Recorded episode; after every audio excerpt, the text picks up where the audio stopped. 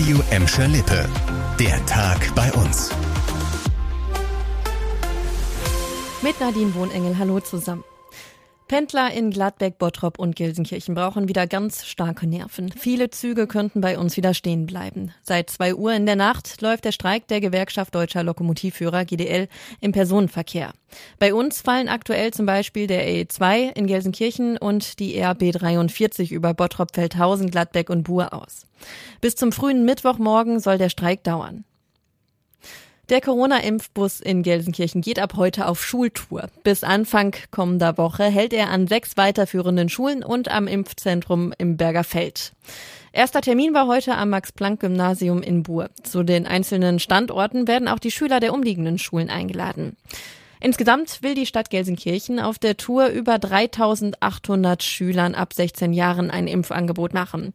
Auch die Lehrer können sich mitimpfen lassen. Für die Berufskollegs gibt es Sonderaktionen im Impfzentrum von Donnerstag bis Sonntag. Die genauen Termine haben wir auf Radio Emscher Lippe für euch zusammengefasst.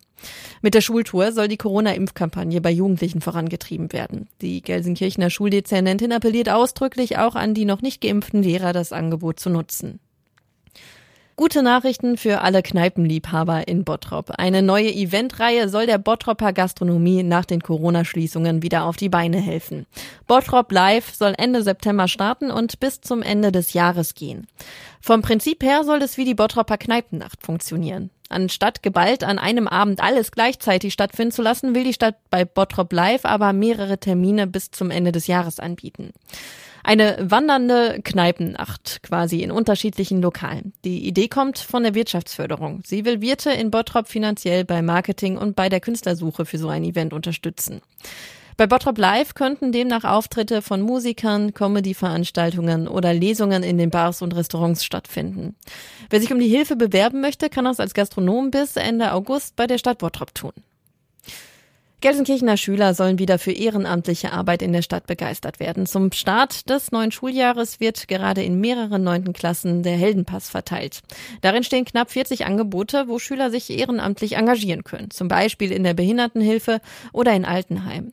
Für jede Teilnahme bekommen die Schüler einen Stempel. Bei zehn Stempeln gibt es dann eine Urkunde, die sich später bei Bewerbungen gut machen soll.